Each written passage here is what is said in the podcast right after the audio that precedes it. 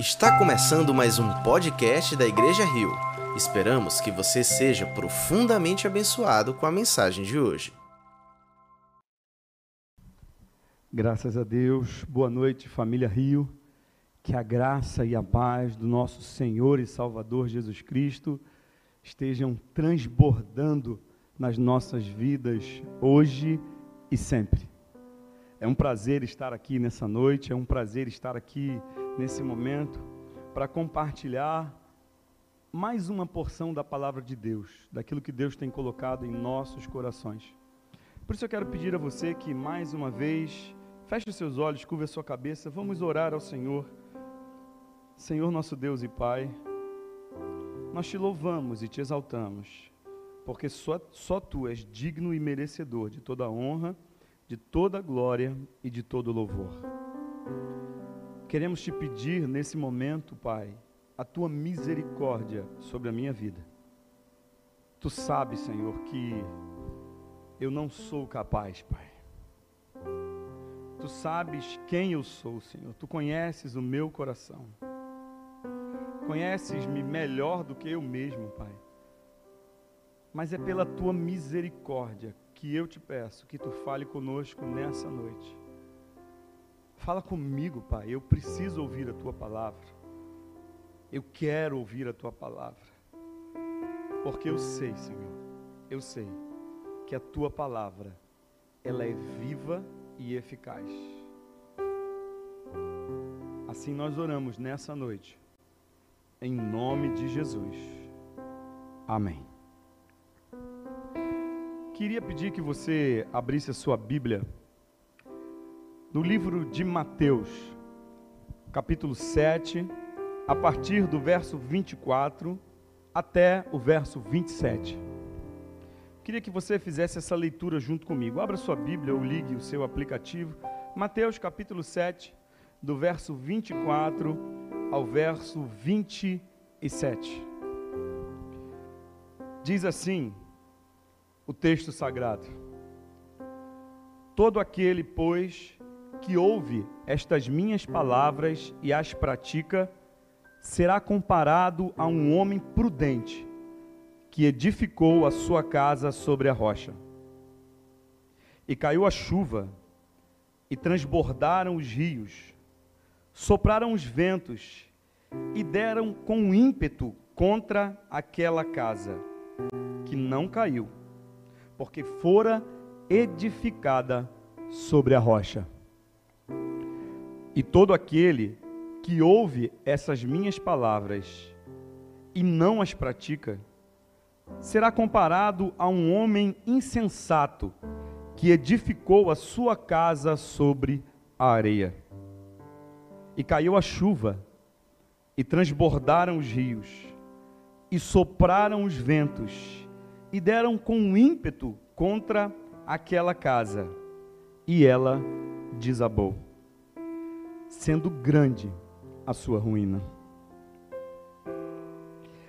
Nesse texto, Jesus está falando sobre dois tipos de pessoas: pessoas prudentes e pessoas insensatas ou imprudentes ele está fazendo uma comparação sobre o que essas duas pessoas fizeram. Veja que o que Jesus diz é que todos construíram uma casa. Eles tiveram o mesmo trabalho de construir a casa, mas não tiveram a mesma preocupação de onde alicerçar a sua casa. E é interessante a gente entender que Jesus aqui não está fazendo uma distinção.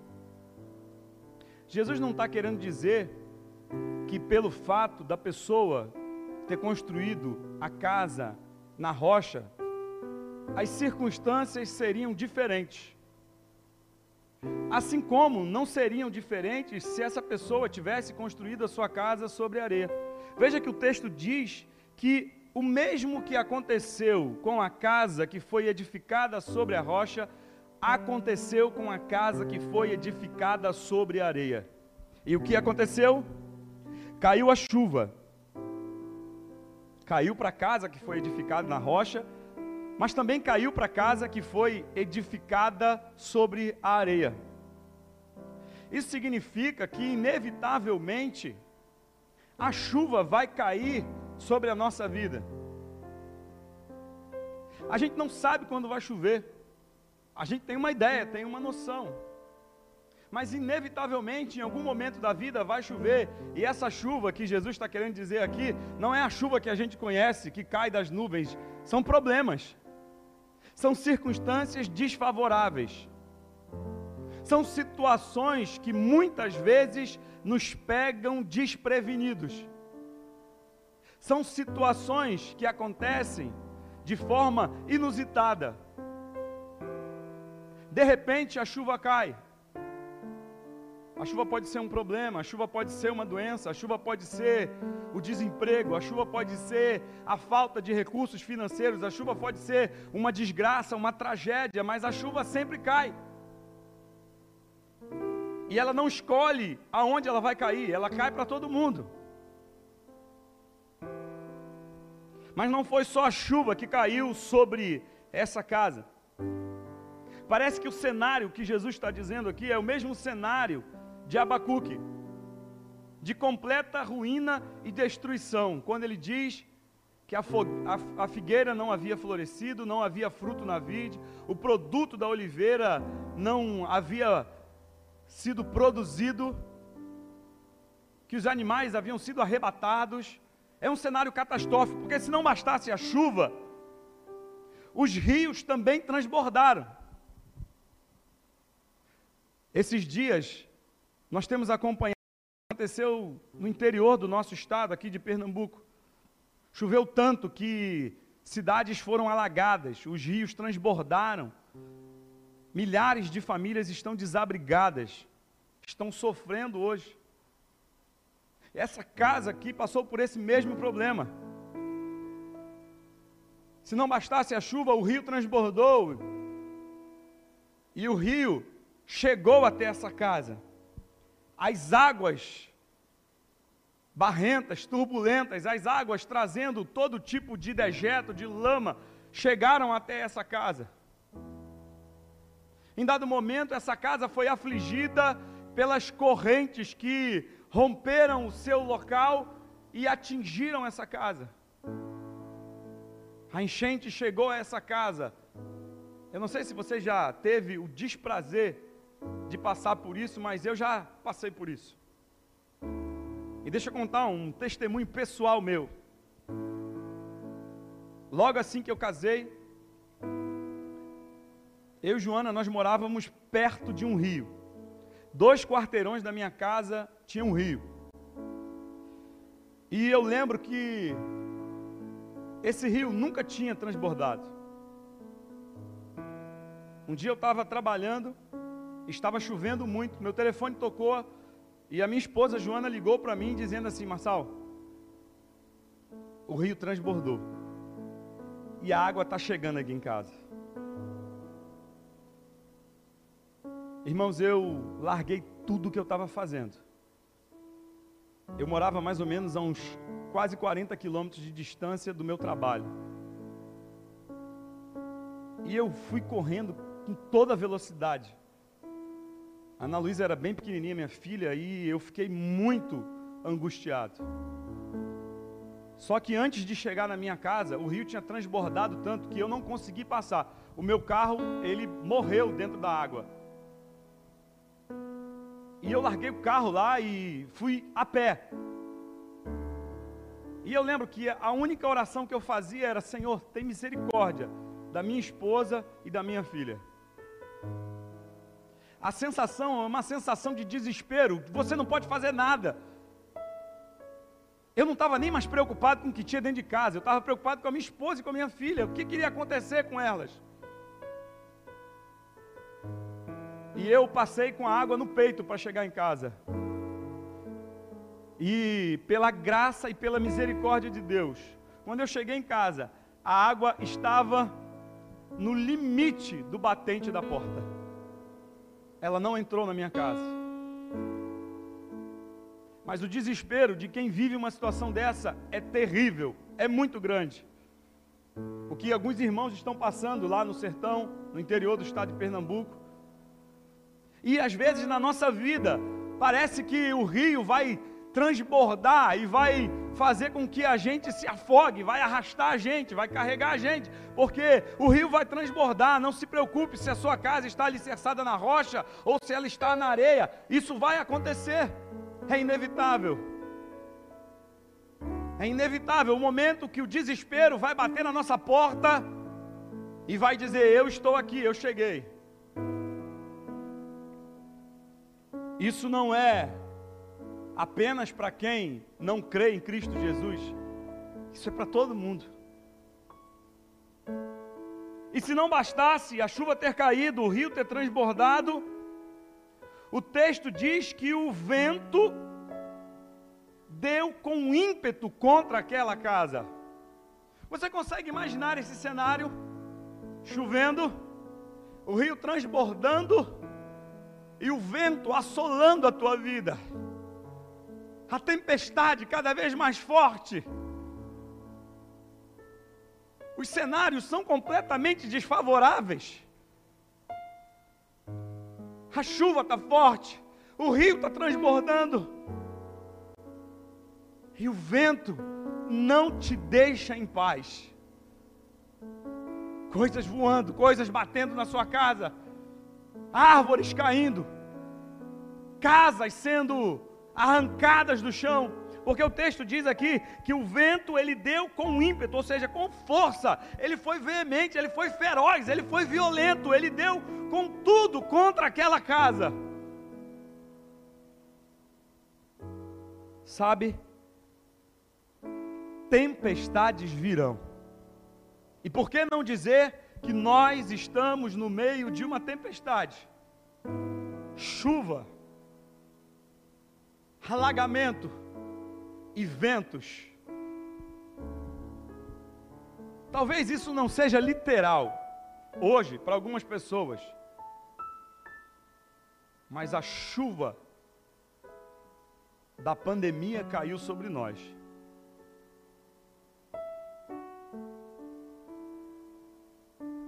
O transbordar do desespero chegou na nossa porta. E o vento do medo está com toda a força contra nós. Não dá para fugir. Atingiu todo mundo. Atingiu a gente, atingiu quem está lá fora, atingiu o mundo inteiro.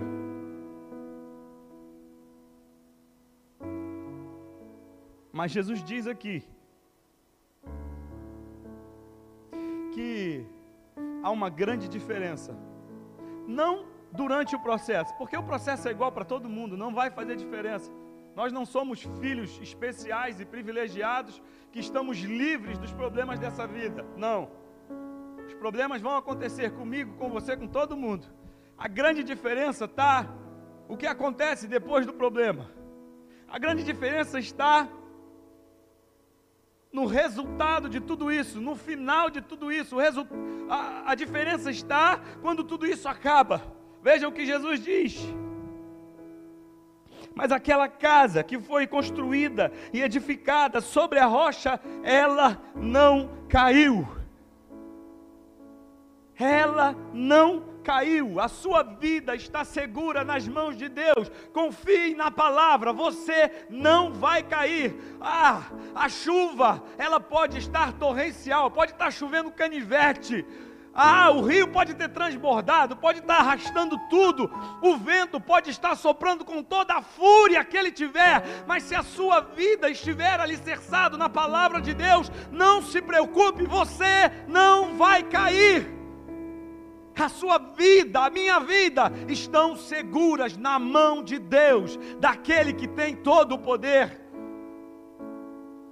Pós-catástrofe, pós-pandemia, pós qualquer desgraça, a diferença é: nós permaneceremos de pé.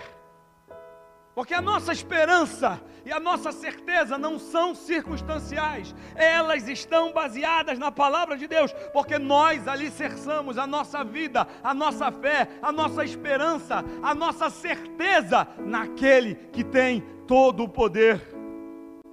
É por isso que o texto de Salmos que eu li anteriormente, ele diz: aguardo o Senhor a minha alma o aguarda.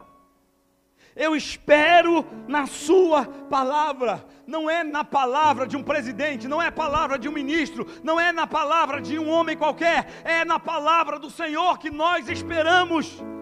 Porque a nossa vida, ela está alicerçada na palavra de Deus. Pode chover, o rio pode transbordar, o vento pode soprar, mas nós permaneceremos firmes sobre a rocha da nossa salvação.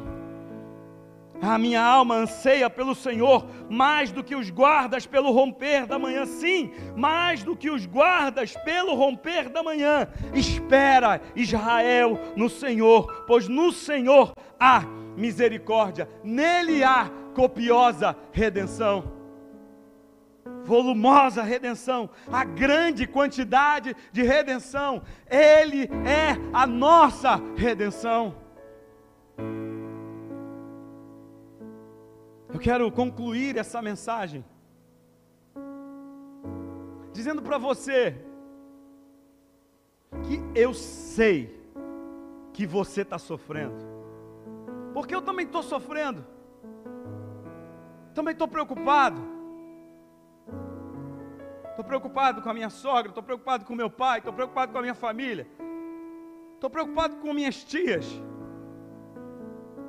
Todas elas são da situação de risco, elas fazem parte do grupo de risco. Estou preocupado com os nossos irmãos, estou preocupado com a irmã Edna, com a irmã Esther, com os nossos velhinhos, com os nossos idosos. Estou preocupado com o meu trabalho, estou preocupado com o que está acontecendo aí fora. Eu estou preocupado. Às vezes, também tenho medo.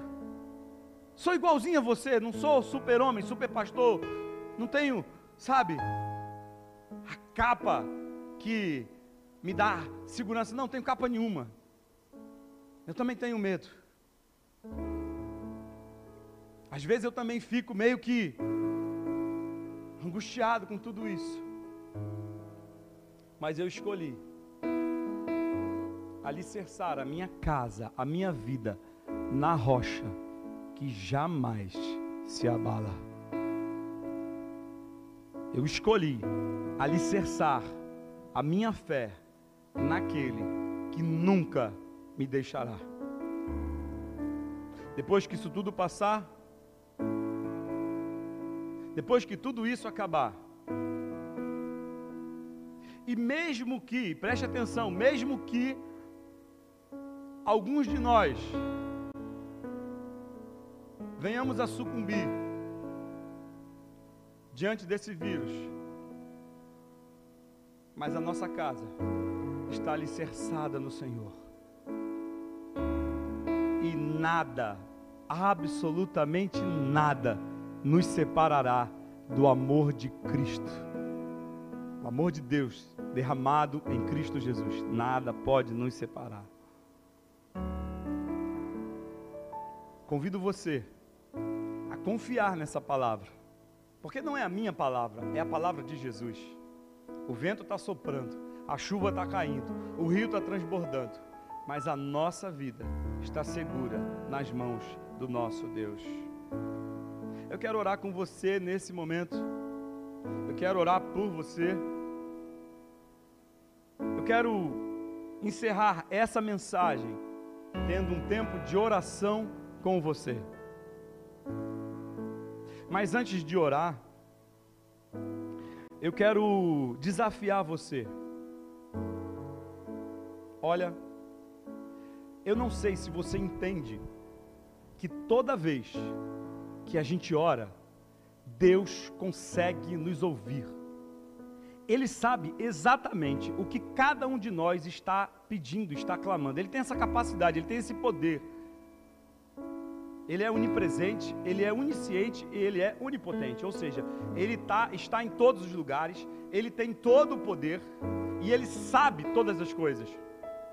Então ele consegue entender exatamente tudo o que você fala. Esse é o momento que nós temos para confiar em Deus e colocar diante dele todas as nossas angústias, todas as nossas frustrações, os nossos desejos, os nossos sentimentos, mas sobretudo a nossa fé de que ele pode mudar esse quadro. Então, antes de orar, eu quero desafiar você a assumir um compromisso de oração com Cristo assumir um compromisso de manter uma vida de oração, independente da pandemia, independente do que aconteça, porque Ele é a nossa rocha. E é nele que nós, nós precisamos estar firmados. Ore, ore. Um grande teólogo disse uma vez: não ore até que você tenha certeza que Deus ouviu as suas orações. Ore até que você tenha certeza de que ouviu Deus falar com você.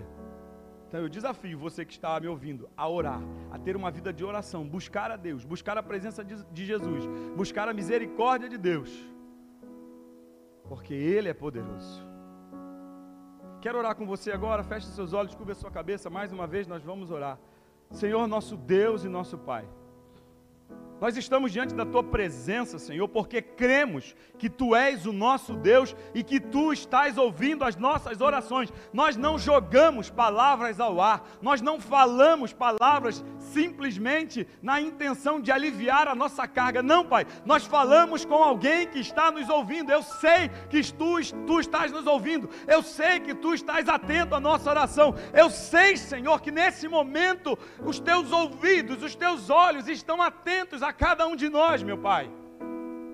Nós oramos a Ti, Pai, porque sabemos que Tu és aquele que nos ouve.